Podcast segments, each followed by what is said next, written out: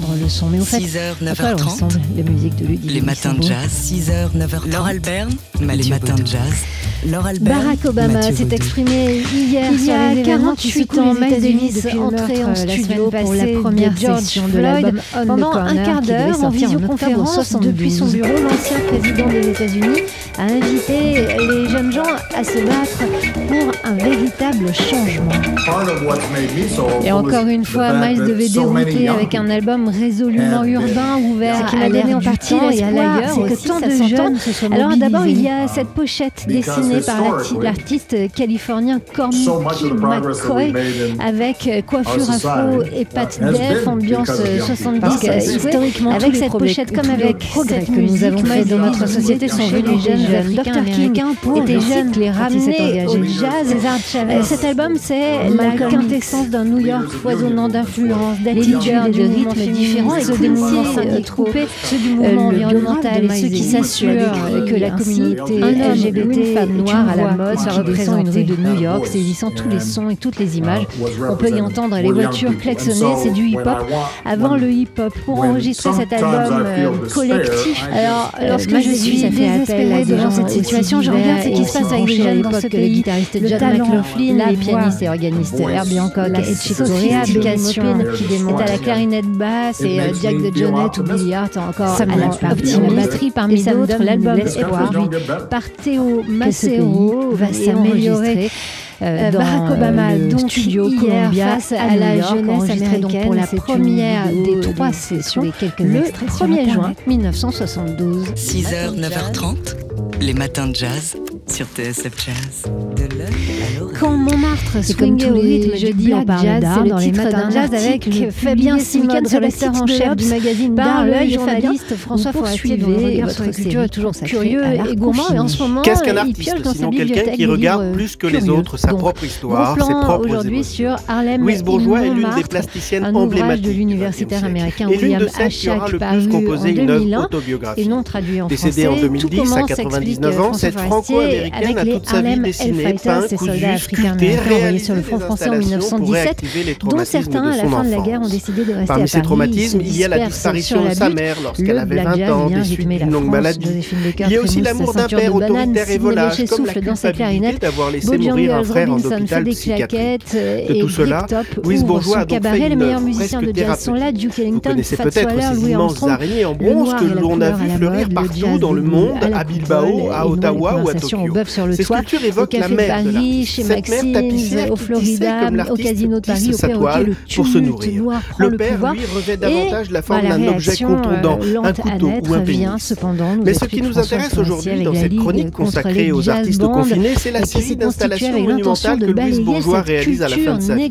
Il s'agit d'immenses cages ou cabanes dans lesquelles l'artiste enferme un française, d'objets euh, symboliques, récupérés ou chargés de son histoire personnelle, des portes, des chaises, des ciseaux, des couteaux, des miroirs et même des vêtements. Comme le rappelle Ces installations, l'artiste leur a donné le nom de cellules pour évoquer à la fois la ce cellule biologique qui compose la vie, comme cette cellule familiale qui la hante. Mais la cellule, c'est aussi cette prison dans laquelle Louise Bourgeois s'est incarcérée toute sa vie. Cette prison cérébrale dont les murs sont composés des souvenirs de l'artiste. Louise Bourgeois souffrait, paraît-il, de silogomanie, ce trouble qui vous pousse à tout garder, à ne rien jeter, comme par crainte de voir s'envoler le passé.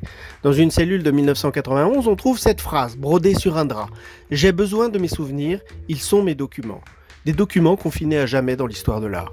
Fabien Simode, rédacteur en chef du magazine d'art L'œil, dont le numéro de mai-juin est consacré au hashtag Prenez l'art.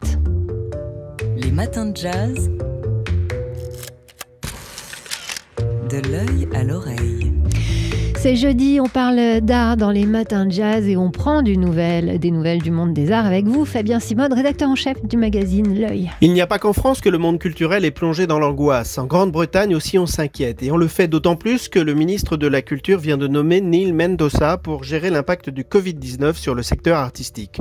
Or, monsieur Mendoza n'est pas un inconnu outre-Manche. C'est lui qui, rappelle le journal des arts, avait été chargé d'une enquête pour répondre à la question que peut faire le gouvernement britannique pour aider à la création et au maintien d'un secteur des musées actifs, durables et efficaces.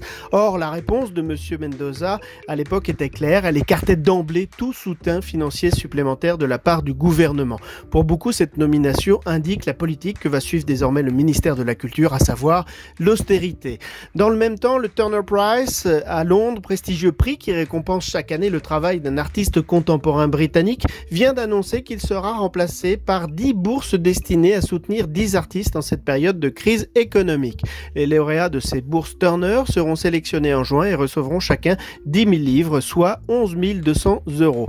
Pour la visite de ce week-end, je ne vous emmène pas à Londres, mais à Marly, près de Versailles. Inauguré le 18 janvier dernier, le musée du domaine royal de Marly avait été contraint de se confiner moins de deux mois après son ouverture. Entièrement rénové après trois ans de travaux, son nouveau parcours ouvre donc ses portes samedi 6 juin au public. C'est l'occasion de découvrir l'histoire de cette ancienne résidence royale dans laquelle Louis XIV n'emmenait que quelques visiteurs privilégiés, comme de redécouvrir les fameuses machines de Marly qui permettaient d'approvisionner les fontaines du château de Versailles en eau. Alors bon week-end et bonne visite. Bah, merci Fabien Simode, rédacteur en chef du magazine D'Art L'œil. 6h, 9h30, les matins de jazz sur TSF Jazz.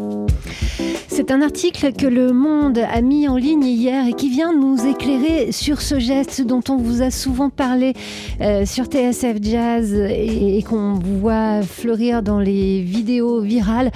Euh, des gens genoux à terre euh, qui rendent hommage à George Floyd, cet Africain-Américain tué lors de son interpellation dont nous parlait Mathieu il y a quelques instants.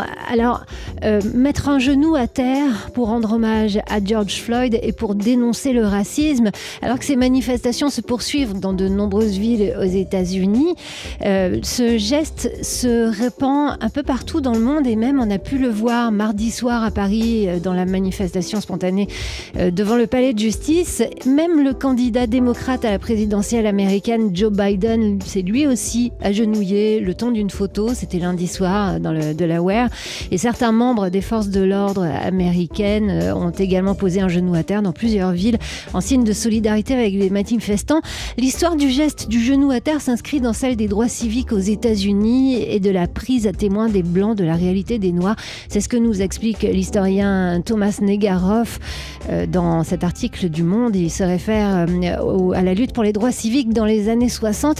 Martin Luther King a fait ce geste en mars 65 à Selma dans l'Alabama lors d'une démarche pour le droit de vote des Afro-Américains, juste avant d'être arrêté par la police. Il prie alors avec quelques-uns de ses camarades genoux au sol. Ce geste est revenu dans l'actualité il y a quelques années, c'était en août 2016, avec le joueur de football américain Colin Kaepernick lors d'une rencontre où le joueur a posé un genou à terre euh, pendant l'hymne américain Je ne veux pas me lever expliquait-il, pour saluer un drapeau qui opprime les Noirs et les gens de couleur. Euh, depuis, le geste a été repris. Aujourd'hui, il a dépassé les frontières euh, américaines.